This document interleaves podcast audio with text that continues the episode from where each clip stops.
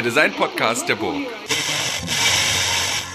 Herzlich willkommen zur 15. Folge des Hurra Hurra Podcasts. Heute zu Gast ist Jesko Fezer. Jesko Fezer war auch auf dem Hurra Hurra Festival und zwar äh, mit einer riesigen Gruppe von Studierenden und tatsächlich nicht nur auf dem Festival, sondern auch schon, ich glaube, ein oder zwei Tage vorher da, was mir als Teil des Organisationsteams eine große Freude gemacht hat, weil da hatte ich schon so, bevor das Festival überhaupt losging, das Gefühl, dass hier was losgeht. Und ähm, ich sag, hallo Jesko, schön, dass du da bist. Stell dich doch mal kurz vor, bitte. Hallo Christian. Ja, das Festival war grandios. Ich habe es auch in sehr guter Erinnerung und habe jede Stunde dort genossen. Ähm, auch 15 Folgen finde ich eine stramme Leistung. Du bist extrem tapfer und es hat bisher immer Spaß gemacht zuzuhören. Ich bin froh, dabei sein zu können. Äh, wer ich bin, ich bin, ich bin nicht, ich ähm, lehre an der Hochschule für Bildende Künste in Hamburg experimentelles Design. Ich arbeite als Architekt, meistens zusammen mit dem Büro IV. Wohnungsbau, Mitbestimmung sind so unsere Arbeitsschwerpunkte. Ich hab, ähm, bin immer noch Teil von einem Buchladen pro Quadratmeter in Berlin Mitte wo ich auch gerade sitze im Büro oben, um dieses Gespräch zu machen. Ich bin Teil des Ausstellungsgestaltungsstudios Kooperative für Darstellungspolitik und habe eine Familie und zwei Kinder. Ja, ich mache eigentlich alles so ein bisschen zusammen mit anderen Leuten. Und wahrscheinlich gilt es auch für die Lehre, dass es doch irgendwie ein gemeinsames Unterfangen an der HFBK ist. Und mehr fällt mir jetzt auch nicht ein zu mir. Ich schreibe gerne. Das trifft so ziemlich genau das, was ich mir äh, aus dem Internet zusammenkopiert habe ähm, und, und was hier so auf dem Zettel neben mir liegt und finde das ja total beeindruckend, äh, dass du tatsächlich auch immer sagst, du bist Teil von etwas, dass du sagst, du bist Teil von äh, pro Quadratmeter, Teil der Kooperative für Darstellungspolitik ähm, und, und so weiter und so weiter. Und tatsächlich da vielleicht nochmal, bevor wir so auch in Detail gehen, ähm, wie kriegst du das hin? Also wie, das ist ja so ein bisschen wie, wie ähm, Voldemort, der sich so, so in so verschiedene Teile zerteilt hat. Wie kriegst du das zusammen? Ja, ist nicht richtig selbstbestimmt. Manchmal ist es auch ein bisschen anstrengend, aber diese Zusammenarbeiten, die ergeben sich ja auch immer so ein bisschen aus Freundschaften oder ähnlichen Interessen oder aus bestimmten sozialen Konstellationen. Und dann muss man da ein bisschen aufpassen, dass es nicht zu viel wird oder dass die Rollen da drin auch ähm, funktionieren, aber gerade in Kooperationen kann man ja auch ein bisschen mehr hinkriegen, als wenn man alleine vor sich mhm. hin brödelt. Ähm, und ich bin auch sozusagen, glaube ich, schon so ein bisschen deformiert. Alleine kann ich auch gar nicht so richtig. Ähm, und ja, ich glaube, diese, dieses angenehme Zwangsverhältnis in Gruppen ähm, schafft äh, für mich auch eine Dynamik, Aufregung, Freude, die mich da auch ganz gut am Laufen hält, wenn ich mal selber aus mir heraus, was eh schwierig ist, ähm, nicht so richtig zum, zum Laufen komme. Und Aber es sind natürlich Arbeitsteilige beziehungsweise auch ähm, Arbeitszusammenhänge, wo man sich gegenseitig stützt und auch ähm, Sachen abnimmt und ähm, das geht dann auch ganz gut. Und an der HFBK in Hamburg hast du die Professur für experimentelles Design und das finde ich ja total spannend, weil ähm, ja auch ich an der Burg die Professur für Designmethoden und Experiment habe. Also wir teilen uns ja sozusagen ein gewisses äh, Metier an der Stelle, plus dass auch ich es geschafft habe, irgendwie mich in tausend Teile zu zerteilen und dir da in der ähm, in dieser Art des Arbeitens und des Denkens gar nicht so unähnlich bin. Und ähm, würde da tatsächlich mal fragen, was ist das eigentlich, was bei dir das Experimentelle im Design ausmacht? Wie, wieso, wieso machst du experimentelles Design und kein anderes Design? Ich weiß es nicht so genau, aber wäre schön, wenn wir uns darüber jetzt unterhalten können und ein bisschen annähern. Vielleicht hast du eben auch schon ein bisschen so einen ersten Hinweis geliefert, dieses Zerteilen, ähm, was du auch für dich beschreibst. Vielleicht ist das so eine Fährte, der wir folgen können, ob das was Experimentelles wäre. Ich muss zugeben, ich habe mich an der HFBK gar nicht auf die Stelle beworben, sondern auf eine andere ähm, und bin der eher so dann zugewiesen worden, habe das eher so ein bisschen wahrgenommen als so ein Platzhalter für was, was man nicht so richtig beschreiben kann, wo man was ausprobieren kann, wo, wenn es schief geht, es nicht so schlimm ist. Ähm, ich war da gar nicht so richtig euphorisch. Ähm, experimentelles Design zu machen, weil es in meinen Ohren erstmal so klang, wie man dann einen blinden Fleck oder einen Platzhalter beschreibt für was, was man eigentlich nicht beschreiben kann oder will. Und das fand ich dann aber beim zweiten Nachdenken total toll, weil ich die Möglichkeit hatte, ähm, mir selber ein bisschen zu überlegen, wie ich dieses Versprechen oder dieses Defizit des Experimentellen ähm, füllen kann. Und da war es dann für mich jetzt auch ein bisschen als Quereinsteiger ins Design. Ich komme eher von Kunst und Architektur oder auch von, aus theoretischen Zusammenhängen auch erstmal eine ganz entspannte Situation, dass das Ganze unter Experiment läuft, auch meine eigene äh, Tätigkeit da drin und ähm, ich nicht jetzt mich, ich mich gegen was entscheiden müsste, was schon vorgegeben war, mich dem unterordnen oder, oder dem, dem nachgehen muss. Also ich habe es erstmal ein Stück weit, um da so grob einzusteigen, bisschen als eine Unschärfe und einen Freiraum empfunden. Ähm, und ähm, das war auch nicht so ganz einfach, damit klarzukommen. Ja, nee, das, das ist ja total interessant, dass du, dass du ja eigentlich da eigentlich zwei Seiten aufmachst bei dem, bei dem experimentellen Design. Nämlich einmal, dass, dass es institutionell ja fast schon so eine carte blanche ist. Also man kann ja jetzt total viel tun und solange und, und, und man muss anders, äh, als es das vielleicht im Ingenieurswesen oder in der Konstruktionswissenschaft ist, nicht von vornherein benennen, was das Ziel ist, sondern man experimentiert ja frei erstmal hin und erprobt etwas, ähm, wo, man, wo man hinarbeiten will. Auf der anderen Seite ist es natürlich auch ein großes, ähm, eine große Möglichkeit, neue Dinge im Design auszuprobieren. Also zu sagen, wie wollen wir, also ich, das ist ganz lustig, weil das waren auch die Fragen, die ihr bei eurem WeWork Festival oder How We Work Festival äh, gemacht habt. Wie wollen wir arbeiten, wie wollen wir leben, wer ist überhaupt wir? Ne? Und das, ähm, diese Fragen werden ja im Design immer irgendwie parallel gestellt oder als, als so eine, das muss man mit behandeln, Frage, aber ich finde gerade in so einem, in so einem Carte Blanche Rahmen kann man sich so, einem, so einer Frage auch mal eine ganze Zeit lang widmen, bis man entweder selber so ein Stück durch ist oder bis man eben das Gefühl hat, okay, das ist jetzt eingewirkt in den, in den, in den Kanon oder, in, oder vielleicht auch nur in eine ganze Generation von Studierenden, die dann das raustragen. Ja, total interessant. Ich meine, ein bisschen habe ich dieses Experimentelle immer als auch eine Art vorweggenommene Entschuldigung wahrgenommen, zu sagen, okay, wahrscheinlich wird es nichts, ähm, aber das war jetzt erstmal auch nicht die Aufgabe, was hinzukriegen, sondern eben was auszuprobieren. Und ähm, das entspannt natürlich erstmal wahnsinnig, wenn man, und das ist ein Design tatsächlich zumindest in der Grundstruktur anders angelegt ist. Man definiert sich ein Ziel, hat eins vorgegeben, versucht es mit den geeigneten Mitteln irgendwie angemessen zu erreichen. Und das Experiment kippt da ein bisschen diese Anordnung und sagt, okay, dieses Ziel weiß man nicht genau, vielleicht kriegt man es währenddessen auch so ein bisschen ähm, ins Auge, dieses Ziel, aber eigentlich kann man sich vorher schon entschuldigen, dass man dieses Ziel nicht erreicht, sondern woanders hinkommt. Und das schafft einen total tollen Raum, ähm, erstmal für mich und aber auch eine Zusammenarbeit mit Studierenden, ähm, mehr Fragen zu stellen, als vielleicht gemeinhin ähm, man als zielführend ähm, auf, ähm, annehmen würde.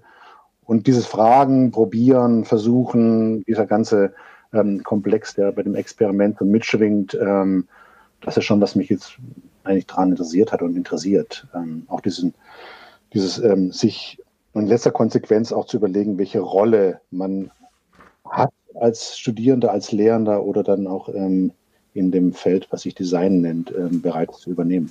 Was ich auch finde, ist, dass die, ähm, dass ja dieses Experimentieren ja so, so begrifflich so eine ähm, du, also du hast das vorhin auch so eine Unschärfe genannt, ne? Also dieses Experimentieren ist ja nicht naturwissenschaftlich belegt, so wie das eben, wie das eben, was ist ich, seit der, was ist ich, seit dem Ende des äh, 17. Jahrhunderts irgendwie eine Rolle spielt, wo wir irgendwie versuchen, durch wieder noch einen Versuchsaufbau und noch einen Versuchsaufbau und noch einen Versuchsaufbau äh, Gold zu produzieren oder ähm, irgendwas zu machen, sondern ähm, dass wir sagen, wir wollen genau diese Tätigkeit ja auch tun, nämlich das experimentelle Arbeiten machen, weil das ist eine, ich, oder andersrum, vielleicht ist es auch falsch und aber da könnte, könnte man, können wir drüber reden, weil das sonst niemand anders tut. Weil wer übernimmt denn sonst den Part des Fürsprechers für den offenen Prozess in verschiedensten, in verschiedensten Konstellationen, ne? Früher war, oder Fragestellungen, ne? ich finde diesen weil die, wozu arbeitet man denn experimentell, wenn wir kein vorgefertigtes Ziel mehr haben? Ja, dann doch eher zu Fragestellungen, mit dem, die man am Anfang sich genommen hat, oder?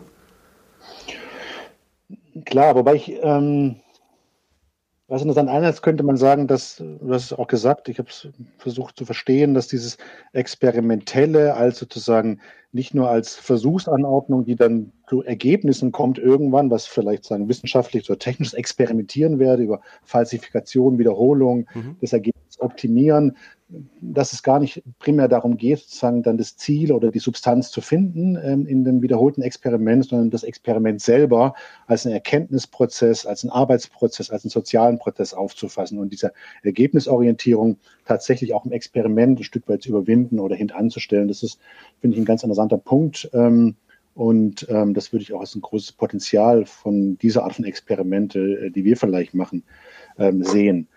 Andererseits in, einer, in so einer Kreativgesellschaft mit so einer Innovationsfixierung ist natürlich das Experiment, das im Prinzip out of the box oder mhm. wie kreatives Querdenken bezeichnet wird, natürlich auch ein extrem instrumentalisiertes ähm, Verständnis dessen, wie Innovationen entstehen, wie neue Prozesse angestoßen werden, wie Routinen unterbrochen werden, mit der Perspektive auf eine Optimierung in Bezug auf wirtschaftliche ähm, Potenziale oder ästhetische Attraktion.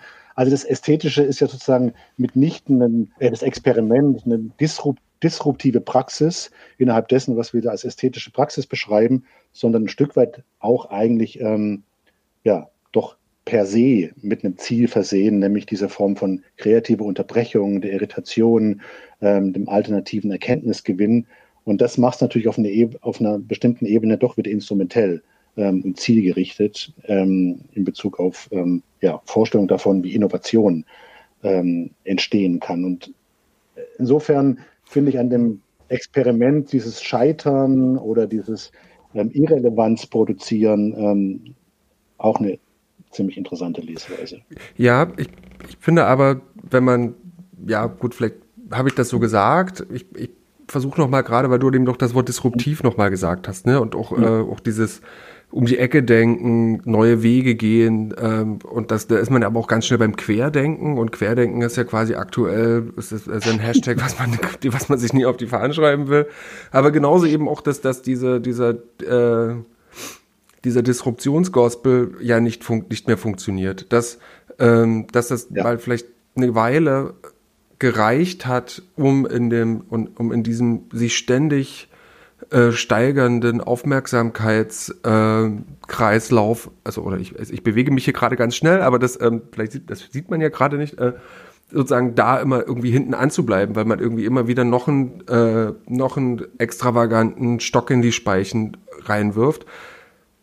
Auch das funktioniert nicht mehr. Oder wir gucken mal, wir heute, wir nehmen das auf an dem 3. November am Abend. Wir sehen, wo das, also welche disruptive Kraft äh, sich da gerade in Amerika doch nochmal durchsetzt. Aber das, da sind wir, das spielen wir ja schon eigentlich mit dem Experimentellen und eher so wie du das auch sagst, diese alternative, ach, auch Alternative ist auch ein schwieriges Wort, irgendwie haben die uns alles weggenommen, die Nazis, äh, das, äh, die, ähm, das, also in eine, ähm, ja, doch eine alternative Form äh, der, der Wissensgenerierung, eine epistemologische Praxis, die eben, die eben auch auf eine, auf eine eigene äh, Ergründung fußt, weil man das ja selber tut, weil man eben nicht ins Buch guckt und liest, wie man es macht, sondern selber rauskriegt, wie man es macht. Ne? Und ich glaube, da, vielleicht ist da dieser Aneignungsprozess eines eigenen Wissensgenerierens äh, dann doch was wiederum doch sehr innovativ, also persönlich innovatives, weniger jetzt für den Gesamtkontext gesehen. Aber ist es möglich, das zu unterscheiden von jetzt, keine Ahnung, man hat irgendwie so ein Unternehmen und die ollen Kamellen verkaufen sich nicht mehr gut ähm, oder irgendwie der, die Website ist nicht mehr irgendwie ähm, attraktiv und dann sagt man, dann lass uns mal ein bisschen wild sein, ein bisschen experimentieren, mal ein bisschen aus diesen, ähm, aus diesen zielgerichteten Denkroutinen da rauskommen.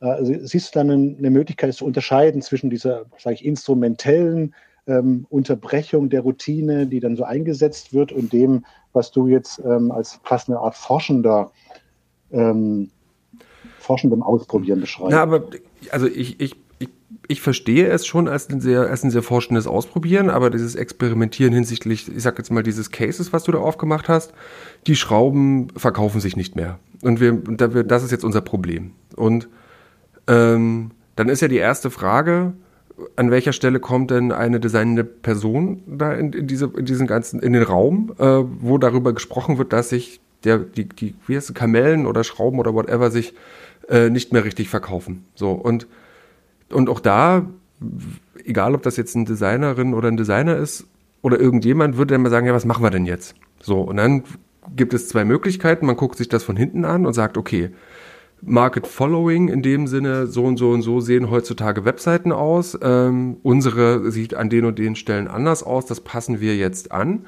Und dann äh, plus, dass überhaupt die Kamellen alle heute rosa sind und wir haben immer noch diese ollen Braun. So, das, die, diesen, dass das alles geändert wird oder man sagt, man fängt halt eben es an, schrittweise zu gehen und sagt, okay, lass doch mal in so einer kleineren Abteilung, also in einem kleinen Versuch mal irgendwas ausprobieren, wie uns das, wie uns das gefallen würde oder wie das gehen würde. Und dann ist man aber eben im, in Versuchsaufbauten, wo, wo man dann aber auch wieder reingeht und sagt, aber wenn man äh, guckt, wie gültig ist dieses Ergebnis meines äh, Umwandlungsprozesses, an der Stelle. Ne? So, das muss man ja dann auch in gewisser Weise nach verschiedenen Kriterien durchziehen. Ähm, jetzt aber zu sagen, wir, wir legen hier einen Hebel um und machen jetzt hier mega die fancy, monochrome, whatever, Bling 3D-Animation Seite.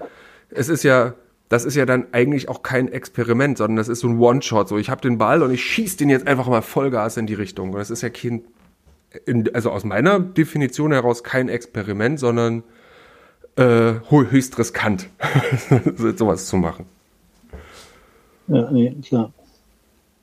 Ja, aber vielleicht wäre dann ähm, in dem Sinne von, von der Zuspitzung dieses Experiment, ähm, wie du jetzt im Rahmen dieser Kamellen, äh, dieses Kamellenherstellers beschrieben hast, ähm, ja auch die Möglichkeit ähm, zu sagen, okay, man, welche Möglichkeiten ähm, hat man sich diese Strukturen und ähm, anzuschauen und vielleicht ist tatsächlich notwendig von Kamellen ähm, wegzugehen ähm, und umzustellen auf Kindertagesbetreuung ähm, und ähm, zu schauen, was würde es bedeuten, wenn so eine Kamellenproduktionsstätte ähm, sich jetzt eher ähm, sozialarbeiterisch engagiert und ob es da was da passiert, wenn man diese, diese andere Denkstruktur, diese andere Perspektive erstmal da draufsetzt, ähm, ich, dann wird es für mich zumindest irgendwie so ähm, lustiger. Ja, genau. Und ich, genau, und da bin ich da total bei dir, weil das ist eine Sache, die, also da ein Erfolgserlebnis äh, zu haben, im, im kleinen Rahmen, das ist ja die große Kunst im experimentellen Entwerfen aus einer Studienperspektive.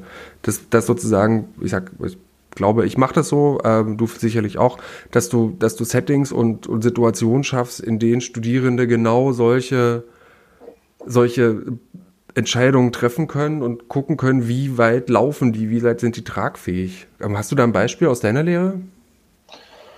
Ja, also was wir ähm, mit der öffentlichen Gestaltungsberatung machen, ein, ein Projekt, äh, wo wir seit knapp zehn Jahren jeden Mittwoch in St. Pauli so eine eine Stunde Sprechstunde machen für Anwohnerinnen, Leute, die keine Kohle haben oder auch sonst mit Design nichts zu tun haben, vorbeikommen können und wo dann eben teilweise sehr kleine, überschaubare Alltagsfragen kommen, Kinderzimmer, Bett, ähm, Küche, aber auch Laden, Platz, Straße, Nachbarschaft, Entmietung, Demo, äh, Unterstützung.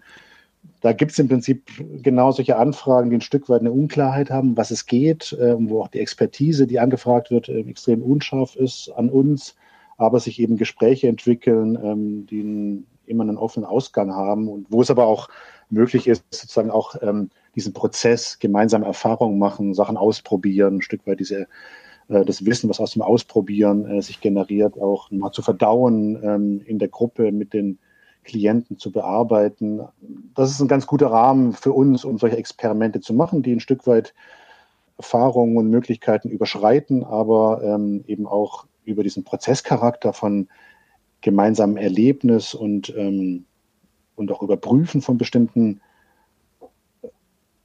Gedanken und Ansätzen ähm, wo es stattfinden kann. Und ähm, da gebe ich dir recht. Ich glaube, da so eine ähm, solche Orte oder äh, Strukturen dafür zu haben, indem man das ähm, ausprobieren kann, ohne allzu großen Schaden zu verursachen, aber zumindest ähm, auch relativ ähm, entspannt da reingehen kann, ähm, dass es eben kein Ziel gibt, sondern eben ja diesen dieser Vorgang selber eine Bedeutung hat. Und ich glaube, das ist total interessant und das ist das Experiment, da bin ich total bei dir, eben auch ein total tolles Tool, weil es eben primär über diesen Prozess, in dem man Dinge tut, bespricht, überlegt, revidiert, in Zweifel zieht, funktioniert und sich eben nicht über das Ergebnis und auch nicht das Studienergebnis primär definiert. Und diese Angst vor dem Fehler ähm, und diese Sorge davor, dass das Ergebnis nicht gut genug dokumentiert, das ist ein bisschen der erste Schritt, den wir eigentlich bei uns rausgenommen haben, zu sagen, wenn es am Ende nicht gut aussieht und das Foto auch nichts geworden ist, ähm, ist es zwar immer ein bisschen schade, aber ähm, wir lassen uns davon nicht sozusagen den Mut nehmen, ähm, die Dinge im Laufen, im Gespräch, im Dialog ähm, anzufangen. Hm. Ich, ich finde das ein total, also auch da nochmal, wenn man auf die, aufs Experimentieren draufschaut, ja auch nochmal einen total interessanten Ansatz, dass das eine Sache ist, die die eben auch aus dem, aus dem Schutzraum Universität rausgeht, wo der ja eigentlich ein Ort sein kann, in dem, also, also Ort im Sinn auch von Gebäude und von Räumen und von Fachbereichen, in denen, äh, oder eben, ne, bei, bei euch, ihr habt, ihr habt Klassen, oder? Ne, also in, ja, ja. Äh, in, in, in, äh, da, dass es da drin funktioniert, aber ihr geht ja schon raus und ich finde, da ist das Experimentieren ja schon fast auch ein wirkliches Abprüfen an der Realität. Aber erzähl mal noch mehr von dieser, von der öffentlichen Gestaltungsberatung. Also die, wie, wie muss ich mir das, wie muss ich mir das vorstellen in St. Pauli? Da ist es ein, ist es ein Ladengeschäft, wo Studierende drin sitzen und, oder? Ja, mehr oder weniger. Also wir machen das zusammen mit der, mit der GBA, Gemeinwesenarbeit St. Pauli, ein sozialer Träger, der im Stadtteil lange Geschichte, eine hohe Expertise hat zwischen Sozialarbeit, Jugendarbeit, aber auch Rechtsberatung, ähm, aber auch organisatorische, also ähm, Arbeit, Community Organizing macht. Und wir haben uns dann im Prinzip als eins von mehreren Beratungsangeboten äh, neben der Mietrechtsberatung oder der Familienberatung da so reingesetzt ähm, und kooperieren mit denen eben für diese Art Design-Sprechstunde. Und da gibt es einen Ladenraum beziehungsweise einen Besprechungsraum mit, mit Zugang und Schaufenster. Da haben wir ein bisschen umgebaut ähm, für die und für uns gemeinsam. Und da haben wir einen Tisch im Sommer, machen wir den Tisch draußen in die Fassade und hängen eine Fahne raus jeden Mittwoch. Und im Winter, Herbst sind wir eher drin. Und in Corona-Zeiten machen wir es auch gleichzeitig online ähm, über Skype ähm, oder Telefon. Und dann sitzen wir dann da von 18 bis 19 Uhr und manchmal kommt keiner. Dann reden wir halt über Design oder Gestaltungsberatung oder über St. Pauli oder über Donald Trump. Manchmal kommen Leute, die wir es verabredet haben, zum zweiten Treffen oder zur Nachbesprechung oder mal wieder schauen, ähm, was sich ergeben hat. Und manchmal kommt einer vorbei mit einem Grundriss in der Hand oder mit drei Kindern oder mit einem Foto oder einfach nur mit einer Frage, was wir da so machen und ob er da auch hinkommen könnte und ob wir auch was machen mit Demos ähm, gegen Abschiebung. Ähm, und dann die, die da sind, immer kleinere Gruppe von Leuten, die nehmen das auf. Wir haben ein bisschen so eine Art Strukturprotokoll, damit wir nicht vergessen, ein paar Sachen anzusprechen und müssen Telefonnummer aufschreiben. Und dann gehen wir meistens, machen wir einen Folgetermin aus, wo wir die besuchen zu Hause oder im Laden oder im, im Stadtteil, wo sie vielleicht gerade gerne was anders machen würden.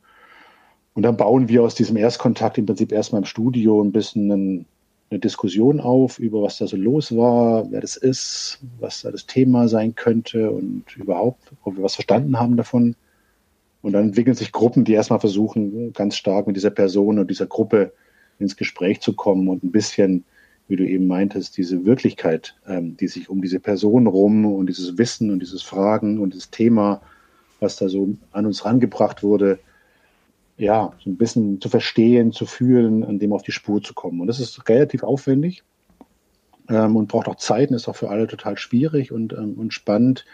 Wenn jemand kommt mit teilweise einer sehr konkreten Frage, erstmal rauszukriegen, warum hat er diese Frage? Was, äh, wer ist er überhaupt? Ähm, was, was macht sie? Ähm, und was hat sie auch für eine Vorstellung von dem, was wir dabei ähm, was wir so sind und was wir für eine Rolle haben. Und ähm, das ist meistens eher von Missverständnissen geprägt oder von gegenseitigem, im besseren Falle offenen ähm, Hoffen darauf, dass man da was gemeinsam rausfindet. Ähm, und das ist eigentlich auch interessant, nur noch mal kurz zurück, aber wir können gerne noch länger über die Gestaltungsberatung sprechen, ähm, dass dieses Experiment, wenn man die Hochschule da verlässt, regelmäßig und sich auch dann eher außerhalb aufhält, und wir versuchen es immer auch umzusetzen mit all den Schwierigkeiten und Schmuddlichkeiten da drin, das ist ganz anders als ein Experiment, wo diese Rahmenbedingungen immer so ein bisschen versucht werden, im Zaum zu halten, also im Vakuum oder Schwerelosigkeit mhm. oder im Labor oder unter bestimmten Temperaturbedingungen. Wir draußen eigentlich völlig unkontrollierte Rahmenbedingungen haben. Man nennt es eben, wie du sagst, Wirklichkeit oder Realität. Und diese Komplexität, die so flirrend, dynamisch, ähm, auch ähm, geheimnisvoll da immer ähm, einem entgegentritt, das ist für mich eigentlich das Experimentellste. Wie kann man damit überhaupt arbeiten, ähm, dass die Dinge so komplex ähm, und auch erstmal total schwer zu verstehen sind. Und darum geht es auch ein bisschen in erster Linie, sozusagen so einen experimentellen Rahmen aufzubauen, in dem eigentlich ganz viel ähm, fragwürdig ist. Und, und, und genau das finde ich aber an dem, an dem Setting, was du beschreibst, ja so total interessant, dass, dass es einerseits ein in die, in die Welt geworfen sein ist. Also hier kommt, also man steht bereit, das ist was, ähm, was sehr, was sehr Aufsuchendes auch. Also man ist draußen und man ist da und jetzt ist es, ich bin da, wo die, wo die Zielgruppen sind. Und gleichzeitig bedarf es doch aber auch einer, eines gewissen Handwerkszeuges, mit dem man, mit dem man dort auch respektvoll gegenüber den Zielgruppen agiert. Also man kann ja nicht einfach so dort da sitzen, sondern man muss ja wirklich wissen, was man mitbringt und was man kann und auch um, um eben, wie gesagt, Erwartungshaltung abzugleichen und welche, also was geht denn einer öffentlichen Gestaltungsberatung auf Studierendenseite voraus? Also was, was hilft denen, was macht das, was die Experimentatorinnen zu Experimentatorinnen, so an der Stelle? Ja, das ist eine Frage, ähm, mit der wir uns immer wieder auch selbstkritisch beschäftigen. Und es ist tatsächlich auch ein ganz entscheidender Punkt, wenn man ein Stück weit auch mit jedem Gespräch, mit jeder Einladung, die wir ja aussprechen, auch durchaus ein Versprechen abgibt, dass diese Einladung auch erwidert wird und auch ein Stück weit eine Verbindlichkeit eingeht, ähm, das Gespräch, die Zusammenarbeit bis zu einem bestimmten Punkt auch verantwortlich und im gegenseitigen Vertrauen ähm, umzusetzen. Da muss man schon was mitbringen, das ist total richtig. Einerseits ähm, versuchen wir das ein bisschen, dieses Problem abzupuffern, im Gegensatz zu vielleicht interventionistischen Praxen, wo es auch ganz viele tolle Formen für gibt machen wir es uns ein bisschen leichter, sage ich mal, indem wir diese Regelmäßigkeit haben. Das heißt, man kann Dinge auch korrigieren. Wir sind länger mhm. da, wir bauen auch ein Erfahrungswissen auf, eben in dem Kollektiv der Klasse, im Kollektiv der, der Beraterinnengruppe, aber auch zusammen mit der GWA, die seit zehn Jahren uns unterstützt. Und wir haben auch eben nochmal eine Expertise, was auch psychologische oder soziale Fragen angeht, die uns überfordern ähm, oder mit denen wir, die wir auch nicht handeln können, weil es einfach da die Expertise fehlt, ähm, wo wir auch an die GWA abgeben oder die hinzuziehen können. Also eine gewisse Absicherung in Bezug auf langfristiges Engagement und in Bezug auf ähm, bestimmte Expertisen der Sozialarbeit ähm, hilft ein bisschen, dass wir nicht nur auf unsere Expertisen zurückgeworfen werden. Da hätte ich dann noch mehr Sorge. Aber auch unsere Expertise versuchen wir ein bisschen im Prozess ähm, auch aufzufangen oder so Defizite, die wir vielleicht haben ähm, indem wir so eine Routine haben, wie Dinge aufgenommen werden, wie wir das Gespräch darüber führen, dass wir immer auch so eine Spiegelung haben zwischen dem Klassen- und Gruppengespräch, in dem ich auch meistens oder oft beteiligt bin, aber auch nicht immer oder in den Gruppen und dem Gespräch mit den Klientinnen, Auftraggeberinnen ähm, und wir so die Möglichkeit haben, auch fallweise Expertise aus der Gruppe, wenn jemand eher künstlerisch, eher mit Grafik, eher mit handwerklichen Fragen, eher mit ähm, kommunikativen Fragen kompetenter ist, dann kann der äh, oder die Studierenden der Gruppe eine Rolle übernehmen, während andere vielleicht ähm, dann eher sagen, das ist nicht so mein Ding. Also wir können auch die Ressourcen in so einem Studio, äh, wie wir es haben, ein Stück weit umverteilen. Ähm, aber wir haben diese Strukturexpertise, dass wir das ähm, zumindest intern koordiniert und, ähm, und organisiert kriegen. Und dann gibt es die Frage eher nach der Designexpertise. Und die finde ich relativ schwer zu beantworten. In, in, also, bevor wir auf diese super schwere Frage, die so schwer zu beantworten ist, eingehen, äh, wie kriegt ihr das langfristig hin? Also Studierende kommen und gehen, aber die Probleme bleiben. Was habt ihr für einen Modus ja. gefunden, dass das, dass, dass das hält? Und wie wird das, wie ist das in das Studium integriert? Ja, das ist eine ähm, spezielle Konstellation, das schon erwähnt, dass wir diese Klassen haben. Ein relativ traditionelles Akademiemodell, wo Studierende theoretisch in der Praxis auch oft relativ lange äh, bei mir beziehungsweise in ihrer Klasse sind, mit der ich zu tun habe, mit der ich zusammenarbeite oder dessen Teil ich bin. Das heißt irgendwie, wir machen nicht semesterweise, nicht jahresweise, sondern teilweise zwei, drei, vier Jahre arbeiten Studierende in dem Zusammenhang dieses Studios. Mhm. Das heißt, wer ins Studio kommt, wird durch die anderen auch ein bisschen mit in diese Arbeitsweise eingeführt, äh, wird auch sozialisiert und mit bestimmten Projekten betraut und, unter, betreut und unterstützt. Und jeder hat im Lauf seiner Zeit in der Klasse die Möglichkeit, die Gestaltungsberatung selbst neu aufzubauen, zu reformieren, Strukturen zu ändern und es auch zu seinem zu machen. Die wird auch alle paar Jahre neu erfunden, zumindest irgendwie an den Punkten, wo auch Schwierigkeiten auftreten. Und ähm, ja, und dann geht man irgendwann auch wieder raus aus dem Projekt. Aber so ein Projekt, was die wir machen, die gehen manchmal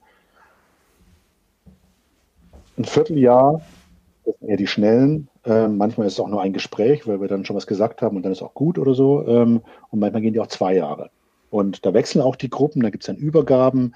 Ähm, aber wir haben einen relativ fließenden Prozess, der über den Semester- und Jahresturnus hinausgeht. Und das ist auch ein bisschen, glaube ich, das Glück ähm, und die Grundlage dafür, sowas zu machen.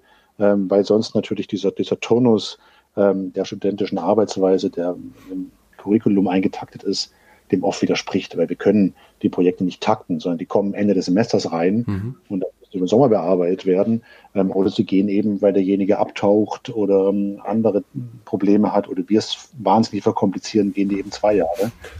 Ja, und ist das ein, ähm, also vielleicht auch nochmal, ist das eigentlich ein, die, in einer Art von Design Problem Solving, mit dem eure Klienten und Klientinnen zu euch kommen, so, also die wirklich noch mit dem Gedanken kommen, ey, ich habe hier ein Problem, bitte, bitte löst äh, und nehmt ihr, nehmt ihr diese Rolle an oder, oder geht ihr dann eher, sagt, ey Leute, mal, lass mal kurz rewind ähm, und doch mal kurz gucken, wo ist denn hier eigentlich der Haken und dann lasst uns doch mal das Problem nochmal neu definieren.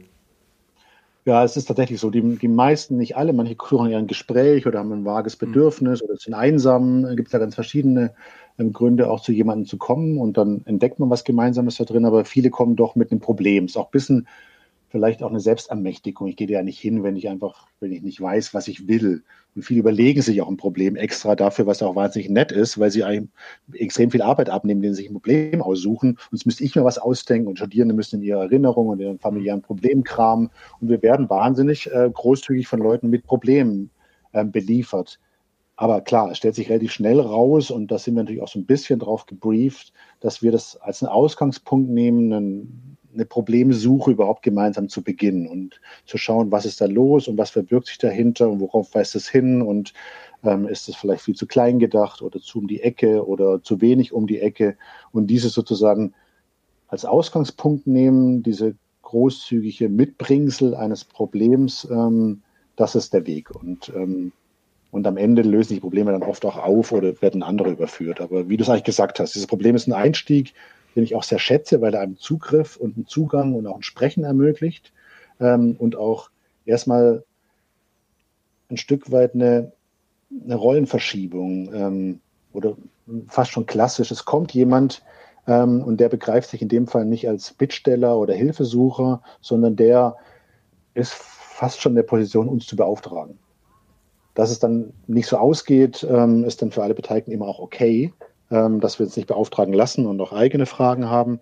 Aber diese Anfangskonstellation, wo wir nicht helfen ähm, oder nicht jemandem ein Problem zuschieben, sondern wo jemand mit, äh, mit einer Frage, einer Aufforderung zu uns kommt, macht das Gespräch auch erstmal ein bisschen leichter. Und ist es, und, und, ähm, und jetzt nochmal auf das Design oder auf die Gestaltung zu kommen, sind das dann, also was sind das für Fragestellungen, die da kommen? Also du hattest es vorhin schon mal so kurz angesprochen. Ist das ein, sind das, Sofa-Beratung oder äh, Tapete oder ein Durchbruch in der Wand. Also ich, ich, ich habe keine Ahnung, was mit was für einem Komplexitätsrahmen ihr da zu tun hat und vor allen Dingen mit welcher mit welcher individuellen Ressource ihr den Sachen begegnet. Also du hast vorhin gesagt, okay, ihr spielt die Bälle auch weiter, ne? Ihr connectet, also versteht euch sozusagen auch als Moderator im Kiez. Aber wo wo können die Studierenden tatsächlich dann auch mit den Menschen in den Zielgruppen interagieren und, und an deren Fragestellungen arbeiten? Also es ist extrem divers und mir ist auch wichtig, dass in so einem experimentellen offenen Prozess auch die Studierenden, die sich auf so ein Projekt einlassen, auf so eine Partnerschaft eingehen und diese erstmal von, vom Kennenlernen und gegenseitigen Verstehen und Vertrauen aufbauen geprägt, auch ihre eigenen Interessen ähm, oder ihre Kompetenzen mit einbringen. Also ich glaube, es geht nicht nur darum, auf Nachfrage zu arbeiten oder sozusagen ähm, so eine ideale Kompetenz dann dazu suchen, sondern auch zu sagen, okay, wenn ich jetzt Bock habe, was zu bauen und es nicht völlig abwegig ist in dem Kontext, dann lass uns doch schauen, ob vielleicht mit was gemeinsam bauen im Freien man damit arbeiten kann. Wenn ich jetzt Bock habe, eher eine Organisationsstruktur zu entwickeln, wie die selber als Gruppe besser arbeiten können, oder wenn ich Bock habe, ähm, eine Petition oder eine Demo, ähm, einen Text zu machen, dann macht man eher ein Manifest oder so. Also ein Stück weit ist man ja eh nie frei davon, mit dem zu arbeiten, was einem naheliegend scheint, was man glaubt zu können oder wo man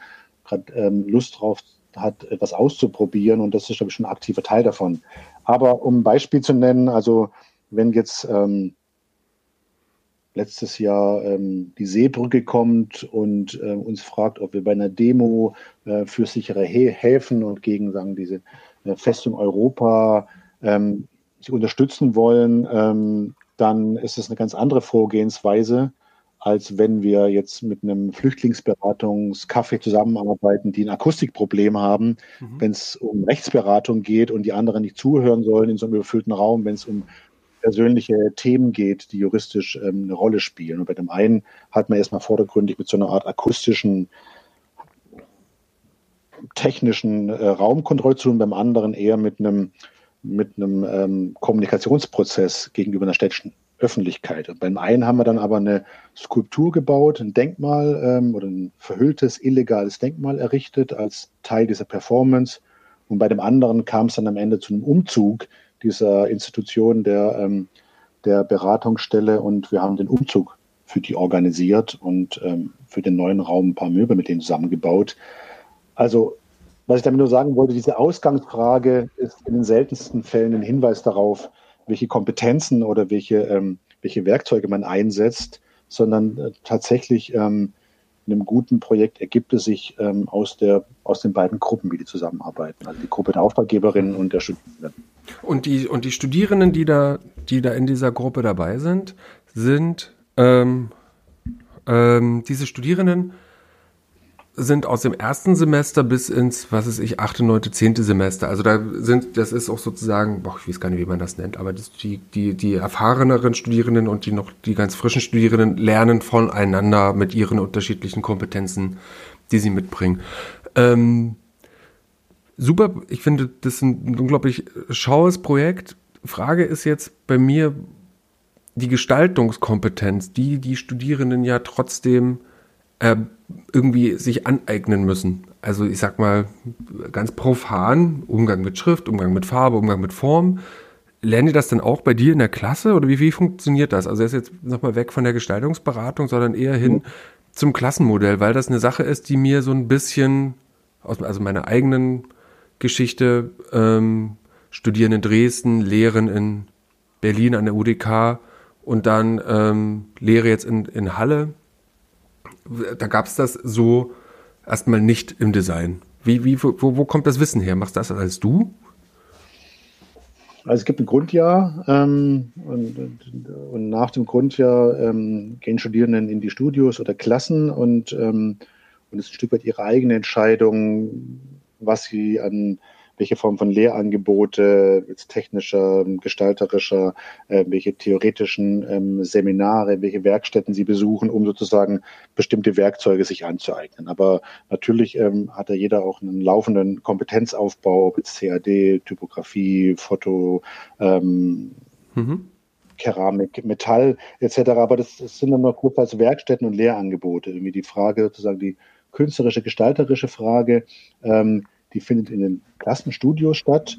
Und das Modell ist natürlich auch äh, historisch zu Recht äh, kritisiert worden, dass es natürlich eine extreme ähm, starke Binnenstruktur aufbaut und auch eine Bindung an diese Herren und Damen Professoren, die diese Klassen äh, betreuen und da auch im Prinzip als primäre und teilweise für künstlerische Fahrten als ausschließliche Ansprechpartner äh, vorhanden sind. Das ist extrem ähm, problematisch und natürlich ähm, kann man das nicht kompensieren.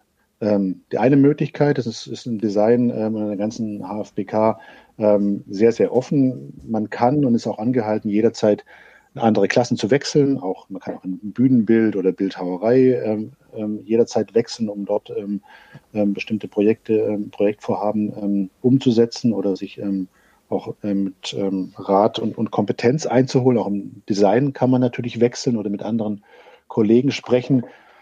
Aber trotzdem bleiben diese Klassen als so eine Art Struktur sehr dominant. Und ich versuche in der Tat, soweit es mir möglich ist mit meinen Kompetenzen, das an diesen Projekten eben klassische Projektarbeit ähm, auch die Gelegenheit zu nutzen, das zu diskutieren oder auch ähm, zum Gegenstand ähm, des, ähm, des gemeinsamen Arbeits zu machen. Also man kann an diesen Projekten viele gestalterische Fragen ähm, diskutieren, nur weiß nie, wann welche drankommt mhm. ähm, und im Fall überhaupt eine Rolle spielt.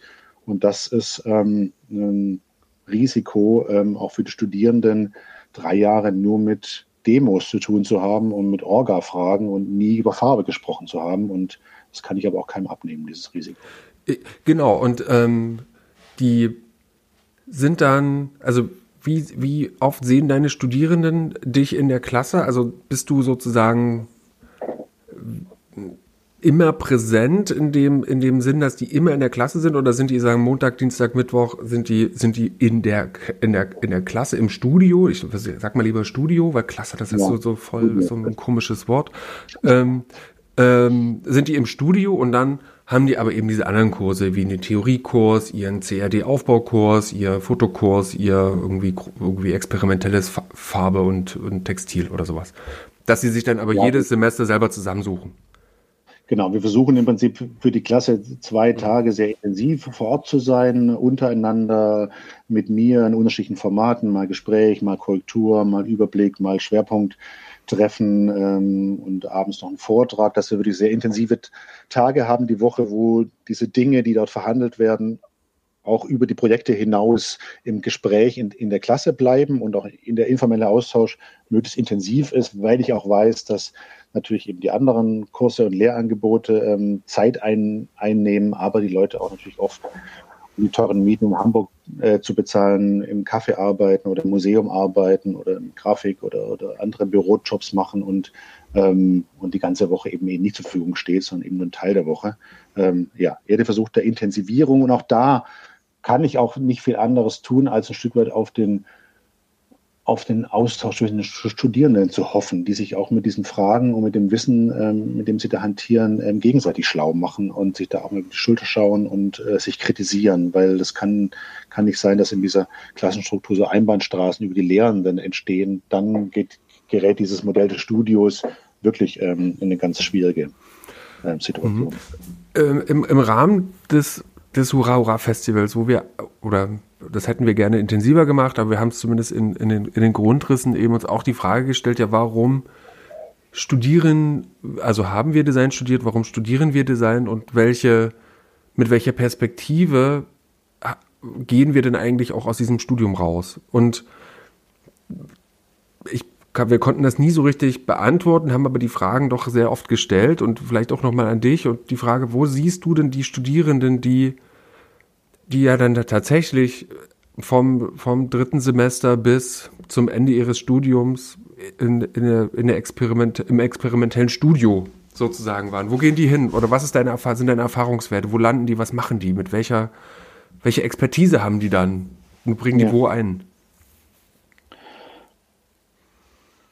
Also ich würde die Frage einerseits ähm, eher unbeantwortet lassen im Sinne dessen, dass ich finde, dass eine Kunsthochschule, eine Universität keine Berufsausbildung macht. Und eigentlich die Frage, wo jemand hingeht, keine, nachher hingeht, keine Frage sein sollte, die man sich am Anfang oder währenddessen so stellt, dass sie die Möglichkeiten, den Denkraum, irgendwie das Experimentieren oder sich selber suchen, in irgendeiner Weise beschränkt. Und mir ist es lieber, ähm, wenn Leute Dinge tun, die mit dem Berufsfeld, mit den Möglichkeiten zu arbeiten, nichts zu tun haben und diesen Weg sehr intensiv verfolgen, als wenn sie sich in irgendeiner Art und Weise davon einschränken lassen im Denken, im Handeln, im, im sozialen Sein. Insofern würde ich diese Frage erstmal gern zurückweisen und sagen, es ist keine Frage, mit der sich eine Hochschule, eine Kunsthochschule beschäftigen sollte, sondern soll sich damit beschäftigen, was wichtige Fragen sind. Inhaltliche, ähm, künstlerische, soziale Fragen von der Dringlichkeit und danach schauen, wie wir damit zu tun kriegen können, möglichst intensiv. Und mhm. da hole ich jetzt politische und soziale Fragen, äh, die eine hohe ähm, ein hohes Maß an, Aufmerksamkeit auch bei uns im Studio beanspruchen, neben künstlerischen oder ästhetischen oder technischen Fragen. Ähm, und da gibt es wahnsinnig viele Fragen in der Gegenwart, die in den letzten Jahren massiv aufgetaucht sind als Problemlagen oder Diskurse oder äh, überhaupt als, äh, als Themen, für die es gar keine Berufe gibt, für die es keine naja. Arbeitsplätze gibt. Ähm, und deswegen glaube ich, um diese Frage nicht aus dem Auge zu verlieren, würde ich diese Frage ungern beantworten sollen. Das ist dann, Leute okay, gibt, da, da, das finde ich, find ich super, dass, dass, dass du die nicht beantworten wirst. Das stelle ich dir eine andere Frage. Und zwar, ja. ähm, die, die, ähm, die Studierenden an den, an den deutschen Kunst, an, an Kunsthochschulen generell, aber jetzt mal eben bei dir, ähm, beschäftigen sich mit den dringlichen Fragen der Gegenwart, äh, nehmen da Bezug auf, äh, äh, auf mögliche Zukünfte, auf strebenswerte Zukünfte und, ähm, und können das kontextualisieren mit Vergangenheiten und, ähm, und machen das aus einem, aus einem, aus einem ganz individuellen, suchenden Impuls heraus und sind dann fertig mit, äh, mit der Arbeit und haben etwas studiert, wofür es keinen Beruf gibt. So, völlig fair enough. Bin ich völlig bei dir und ähm, das, das ist eine das ist eine, eine Sichtweise, die, die kann ich teilen. Ähm, dennoch wirken die ja danach. Ne? Also ich, mir geht es doch gar nicht ums Geld verdienen und, und, und, und, und, und was sind die beim Arbeitsamt einzugliedern, sondern äh, was, wo, wo wirken die? Was, was tun die dann? Wo, wo, wo landen die und, und, und leisten einen, einen, einen Beitrag, der dem entspricht, was sie sich eventuell vorgenommen haben? Würdest du sowas beantworten? Total. Und das ist mir auch total wichtig. Und ich, ich habe nicht, nicht einen Blick, der, der nach dem Abschluss ähm, ähm, auf die Studierenden endet oder auch keine Beziehung, die danach ähm, keine, keine Empathie mehr ähm, hat. Mir ist total wichtig. Und das Problem sehe ich natürlich auch also als Problem beschrieben und das Potenzial sehe ich auch. Ich glaube, es gibt ja mehrere Modelle und habe ich mit allen auch schon sozusagen Begegnungen machen dürfen bei Studierenden. Es gibt Studierende, die tatsächlich schon während des Studiums und das finde ich total wichtig, ähm, Netzwerke, Praxen, außerhochschulische Arbeitsformen aufbauen ähm, und denen es gelingt, sich als Gruppe aus dem Studio oder als schon ganze Zeit mit anderen außerhalb in der Musik, in der, in, im Webdesign oder in der Kunst verknüpft, eigentlich sozusagen eigene Arbeitsstrukturen aufzubauen, die ein bisschen solidarisch, ein bisschen prekär, ähm, ein bisschen experimentell, manchmal ein bisschen dirty, auch ums Geld ähm, hantieren und die eigentlich sozusagen diesen Weg aus der Hochschule sehr langsam gehen und eigentlich gar nicht so eine Unterscheidung machen zwischen Projekten während des Studiums und mhm. danach. Das ist eine Arbeitsform, die mir relativ nahe liegt ähm, und die ähm, auch sozusagen in der Gemeinschaftlichkeit irgendwie ganz gut funktioniert. Es gibt Studierende, ehemalige ähm, die in Felder reingeraten, wo es passt. Ob beim Greenpeace in der Kampagnenabteilung oder bei einem Nachbarschaftsprojekt als Organisator, Informationsmaterialien, ähm, Treffen, ähm, ähm, Kommunikationsstrukturen aufzubauen, sagt, okay, das haben wir im Kern eigentlich gemacht, sondern sozial-gestalterische ähm, Projekte oder politische Arbeit ähm, mit, äh, mit dem Fokus auf gestalterische Fragen. Und es gibt aber auch Leute, die ähm, mit dieser Kompetenz, mit diesem ähm, Wissen und Erfahrungsraum ähm, experimentelles Design in klassische Arbeitsfelder reingehen, Innenarchitektur, Produktdesign, ähm, aber auch im Bereich Grafik oder ähm, reingehen und ein Stück weit da mit anderen Gedanken, anderen Perspektiven reingehen oder eben auch sagen, ich mache beide Sachen, ich mache was zum Geld verdienen und mache was, was ähm, mir vielleicht inhaltlich oder ähm, künstlerisch ähm, interessant erscheint. Aber das sind, glaube ich, so drei Modelle, ähm, die, die alle existieren und, ähm, und wo ich immer das Gefühl habe, auch ähm, es gibt ein individuelles Aushandeln dessen, was sozusagen ähm, Arbeit ist ähm, und dessen, was ähm, ja dieses äh, gestalterische, das gestalterische Motiv ist, mit dem die eine Hochschule verlassen. Und ähm, weil ich, weil, weil ich das nicht diese, diese, dieses Studio studieren, wenn mir das so ähm, jetzt gar nicht willentlich, aber irgendwie tatsächlich erfahrungsmäßig fremd ist, die Gefahr, dass das alles so Mini-Jeskos und Mini-Jeskas wären, ist, ist, ist das, wie, wie begegnest du dem? Weil das ja so eine starke Prägung ist. Also, dass die immer bei dir im Projekt sind. So, also, ne, kann, ist ja auch, gut, klar, du sagst dir, das Risiko kannst du denen nehmen, die entscheiden das ja auch selber, das sind ja keine Kinder, ne, aber, ähm, trotzdem ist das ja, ist das ja eine Situation, ne, ist das so ein Stockholm-Ding? Ja, ja, das ist nicht ganz ohne. Ähm, also sicher bin ich da auch nicht. Ähm,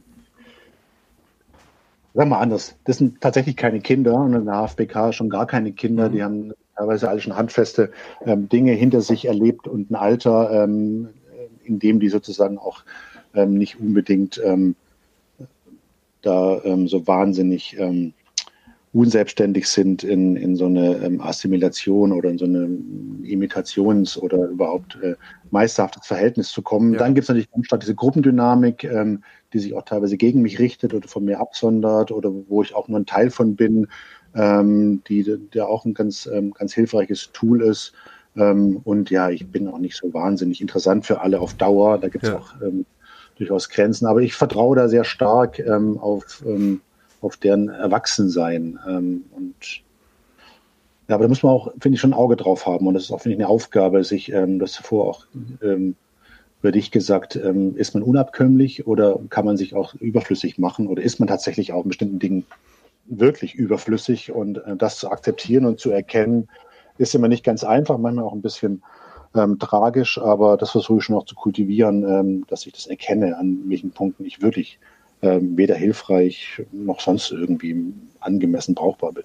Ja, ich hatte letztens eine, ähm, habe ich so Workshops ähm, gegeben zu, äh, das war ganz interessant, das ist vielleicht so ein bisschen so ähnlich wie das, was ihr in dieser äh, Gestaltungsberatung macht. Und zwar gibt es, ähm, kurzer Exkurs, ja in, in der Region zwischen Berlin und, äh, und Zittau, quasi der Lausitz, das, den, den neuen großen, großen Transformationsprozess äh, nach Wende, Euro, Flüchtlinge, jetzt Strukturwandel, äh, Kohle ist weg. Irgendwie 2038. Und die, und die Kommunen, oder es gibt die Möglichkeit, dass sich Menschen in den, äh, in den ländlichen Kommunen, Nahelverwaltungen zu äh, Prozessbegleitern ausbilden lassen. Das heißt, oder weiterbilden lassen. Das heißt, die lernen so ein bisschen äh, Projektdenken. Also ne, muss man sich vorstellen, da sind, da sind Menschen, die sind Sachbearbeiter in der, im, im Kreisentwicklungsamt oder in der Forstbehörde oder äh, die äh, sind Ortsvorsteherin in einer kleinen Gemeinde irgendwo im Spreewald. Und die kommen aus ihrem, haben ihre, ihre persönliches Erfahrungswissen und Verwaltungsfachschule. Und das ist, äh, damit, das ist die Grenze, in der die denken. Und dann kommen plötzlich so Leute wie aus der öffentlichen Gestaltungsberatung oder du und ich oder irgendjemand mit einer völlig wahnsinnigen Idee. Und, und dieses, das zu erkennen, was plötzlich diese Idee ist und wie kann ich die umsetzen, obwohl ich jetzt vielleicht zur erster Hand gar nicht dafür zuständig bin oder ähm, ob wir mir jetzt erstmal alles fragwürdig ist, aber wie bekomme ich das hin? Äh, da die da drin ähm, zu begleiten ist ein, äh, das, das war in dieser Workshop, jetzt habe ich vergessen, was ich erzählen wollte, ist egal. Äh, die, ja, klingt aber gut. nee, ich wollte auf irgendwas raus, was ich aber völlig vergessen habe. Ähm, weil ich, weil ich dachte, ich muss das, ich muss das jetzt erläutern. Das passiert. Und die, ähm, Ach nee, genau, es ging um diese Privilegien, genau, von denen du sprichst, wie man sich obsolet macht, Verzeihung. Und die, ähm, und da habe ich eben auch darüber gesprochen, ja, wie geht, kriege ich eigentlich einen inklusiven Prozess hin, in, äh, wenn, wenn ich, äh, wenn ich jetzt einen Prozess begleite, wie, nee, wie kann ich mich rausnehmen aus dem Spiel als Prozessbegleiter, ohne, ohne jetzt sozusagen, ich begleite ja nur, ich forme ja nicht. Ich bin ja nicht, ich sitze ja nicht am Steuer um, und, und sage, wo es lang geht in dieser Situation, weil das machen ja die Akteurinnen und Akteure die ganz intrinsisch losgelaufen sind. Und da ähm, gab es ein, habe ich so ein, äh, ähm, eigentlich ein tolles Buch gefunden, das heißt, äh, liegt hier zufälligerweise äh, Beyond Sticky Notes, ähm, heißt das ja. Buch von Kelly Ann Mc, Mc, McCarcher oder sowas. Und die sagt eben auch, ja, wie komme ich eigentlich aus dem, wie kann ich mich obsolet machen in so einem Spiel? Und dass das eine ganz wichtige Frage ist, weil wenn du als Akteur weißt, wie du wieder aus dem Spiel rauskommst, ne, dann, dann, dann kannst du auch Beteiligung ermöglichen. Weil wenn nämlich niemand im Raum die Möglichkeit hat, dich rauszukicken oder dich zu exklu exkludieren, dann ist es eigentlich kein wirklich, wirklich partizipativer Prozess. Und das fand ich total interessant und das ist eine ja. Sache, die, die, die ich versuchen will, mit den Studierenden zu, auch zu entwickeln, dass, dass da eine Möglichkeit besteht, ey Christian, danke, aber wir machen das jetzt hier mal alleine. So, und dann, okay, sorry, dann gehe ich nach Hause und oder in mein Vorbereitungszimmer und weine, weil ich mir denke, ich habe irgendwas falsch gemacht, aber am Ende dann doch nicht, weil sie doch dieses Empowerment haben, zu sagen, sagen zu können, nein, jetzt nicht. So, und ich glaube, das ist, glaube ich, in so, eine, in so einer Klassen- oder Studiokonstellation vielleicht noch viel wichtiger, als es das zum Beispiel bei uns an der Burg ist, wo die das nächste Semester dann zu meinem werten Kollegen Vinzenz, Guido, zu Mareike oder irgendwie ins Spiel- und Lerndesign gehen können. Nee, absolut. Ähm, und ähm, vielleicht war das auch ein, Stück weit mein, mein erster Impuls oder ein bisschen aus dieser Angst heraus, dieses, diese Abhängigkeit ein Stück weit im Studio zu etablieren, versehentlich, und es passiert sehr leicht und vielleicht ist sie auch teilweise da, ähm, der erste Impuls, diese Gestaltungsberatung aufzumachen. Natürlich war es auch ein politischer, ein künstlerischer Impuls, dass ich Bock hatte, ähm, mit den Studierenden sowas auszuprobieren und auch einen gesellschaftlichen Beitrag zu leisten, der über die Selbstbeschäftigung äh, oder das Lernen an der Schule hinausgeht. Aber, und ich glaube, das ist wichtig, dass ähm, solche Strukturen aufzubauen als offene Arbeitsstrukturen, die ermöglichen auch Abhängigkeiten ähm, zu reduzieren, weil die Strukturen auch diskutierbar und transparent und klar sind. Wenn die Aufgabe, die bearbeitet wird, nicht von mir kommt oder nicht von Ihnen kommt und ich sage, ja, super Aufgabe, macht die doch aber vielleicht ein bisschen mehr Richtung Metall oder ein bisschen mehr Richtung irgendwie Freizeitgestaltung, sondern wenn die Aufgabe wirklich von außen kommt und auch die Arbeitsweise im Prinzip nicht an mir oder nicht am Individuellen, sondern ein Stück weit in so einer ähm, Logik des Zusammenarbeitens sich entlanghangeln kann, dann glaube ich, ist es zumindest als Einstieg in ein Projekt möglich, ähm, ja, eine gewisse Abhängigkeit zu reduzieren. Und das war eigentlich meine glaube ich, für mich als, als Lehrender so ein Einstiegsimpuls zu sagen, ich möchte eigentlich nicht, dass die Aufgaben von mir kommen, auch nicht, dass die Kriterien von mir kommen und dass die Gespräche über mich laufen. Ich möchte, dass da andere Dritte mit ins Spiel kommen. Ähm, und eine Dreierkonstellation ist auch immer besser, ähm, sagen, sozial ähm, im, im Griff zu halten als so Zweierkonstellationen da. Wie ist das eigentlich? Hast du vor der, vor der Berufung an, äh, an die HFBK Lehrerfahrung woanders gesammelt, wo du sagen kannst, okay, da ziehst du von, wo du sagst, das ist auch eine, ich sag mal, eine Schule, durch die du gegangen bist, wo, die, du, die du vielleicht auch ablehnst, weil das irgendwie nicht so richtig lief? Oder wie war das für dich? Nee, ich habe eigentlich durchgehend seit meinem Studium unterrichtet, Lehraufträge, Assistenz, äh, davor Tutor, Gastprofessuren ähm, und konnte da relativ viel auch Erfahrung sammeln und hatte immer, die, immer halt das Glück, ein Stück weit relativ freie Lehrformate auch mhm. zu entwickeln, sehr kollektiv angelegt waren. Und, und für mich, glaube ich, prägend war in meinem Architekturstudium an der UDK in Berlin, ähm, habe ich mich ähm, bei Alfred Huth, ein österreichischer Pionier der Mitbestimmung der Architektur, an dem Lehrstuhl so ein bisschen breit gemacht und auch war noch lange Zeit sein Assistent dann später. Und es war eine Form von Lehre, die war auf eine Art politisch und natürlich extrem sozial ausgerichtet. Das war auch in den 90er Jahren nicht so richtig angesagt in der Architektur, ähm, so Mitbestimmung im Wohnungsbau. Aber es, er hatte so eine Mischung zwischen sozusagen politisch künstlerisch soziale Radikalität und eine extrem liberale, offene Herangehensweise.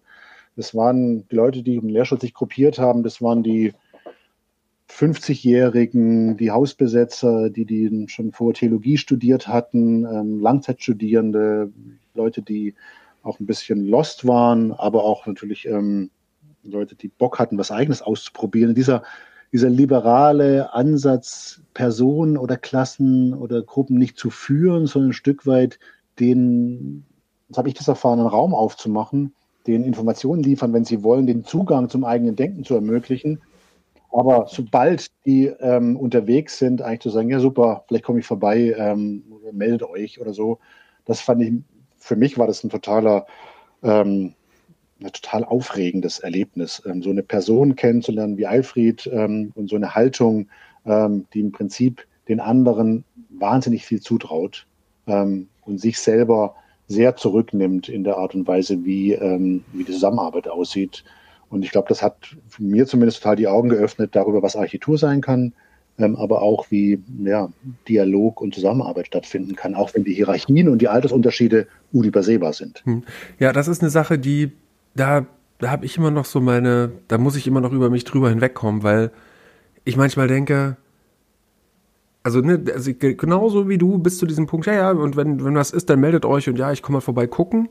Und da kriege ich dann das Gefühl, nee, wirklich so, so, so ein Minderwertigkeitsgefühl, oh, habe ich jetzt zu wenig gemacht? Ist es okay, die jetzt, also müsste ich jetzt die noch ein Seminar und die, die noch irgendwie zehn Bücher hinterher schmeißen und äh, noch drei Konsultationen vereinbaren, damit, damit die das, damit, damit ich meine Arbeit gemacht habe. Weißt du, also das ist so ein, so ein Punkt aus da, da, da habe ich noch kein Selbstverständnis entwickelt dafür, was ich, was ich eigentlich in der, in der Lehre, also doch, ich habe schon Selbstverständnis entwickelt, aber da denke ich mir immer noch so, ist das, ist das schon genug, sozusagen, die dann auch so gehen zu lassen? Und ich glaube, jetzt gerade, wo ich so drüber spreche, merke ich, es sind ja nicht alle so, dass alle sofort so gehen, sondern da gibt es ja genau, also das sind ja die, die, die, die sehr guten, die, die, über die man sich so freut, ne? aber dann gibt es ja genauso die anderen, die, die, die, die nie vorankommen, aus unterschiedlichsten Gründen, wo man, wo wir eigentlich, oder ich zumindest mich dabei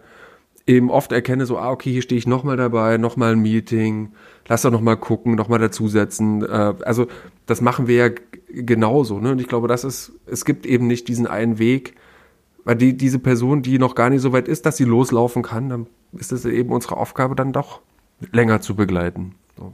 Absolut, die würden wir auch nie, nicht, nicht entziehen wollen damit. Mhm. Nur die Frage ist, glaube ich, dass das derjenige oder diejenige auch ein Stück weit formulieren muss oder zumindest ähm, ähm, man das dann doch darüber gut übereinkommen kann, dass diese Form von Betreuung und Unterstützung sinnvoll ist bis zu einem bestimmten Punkt. Also klar, da gibt's natürlich gibt's auch ein Wissen und es gibt auch Informationen, die man mal reinreichen sollte bei Gelegenheit, äh, wenn man sie hat. Ähm, aber auch nicht jedes Mal auf die Nase drücken. Dann kann man sagen, gut, das erzähle ich jetzt nicht, weil die werden schon selber drauf kommen. Genau, man sollte zum Beispiel zwischendurch auch immer mal reinreichen, wann Schluss ist. Und das wäre jetzt zum Beispiel genau jetzt, Jesko. Ähm, wir sind eine schöne Stunde miteinander gesprochen und sind über das Experiment, über die ähm, diese tolle ähm, Gestaltungsberatung, über, über die Lehre an sich gekommen und stehen jetzt, wo wir sind. Und bin sehr froh, dass wir dieses Gespräch führen konnten, Jesko. Und die, das letzte Wort obliegt nochmal dir, weil man soll immer Schluss machen, wenn es am schönsten ist und wir könnten jetzt noch ewig weiterquatschen, aber eine Stunde länger hören sich die Leute das sowieso nicht an, was wir erzählen wollen. Finde ich auch total okay. Lass uns das hier beenden. Ich fand schön, dass wir über Lehre und auch ein bisschen persönlich über Lehre gesprochen haben. Das ist auch so ein bisschen so ein, würde ich sagen, Tabu, aber so oft spricht man nicht drüber. Ähm, und mir tut es immer total gut, auch ähm, ein Gespräch dazu zu haben. Vielen Dank.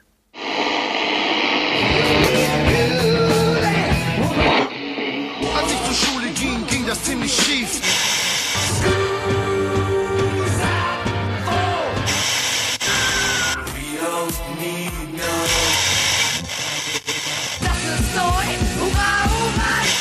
Der Design-Podcast der Burg.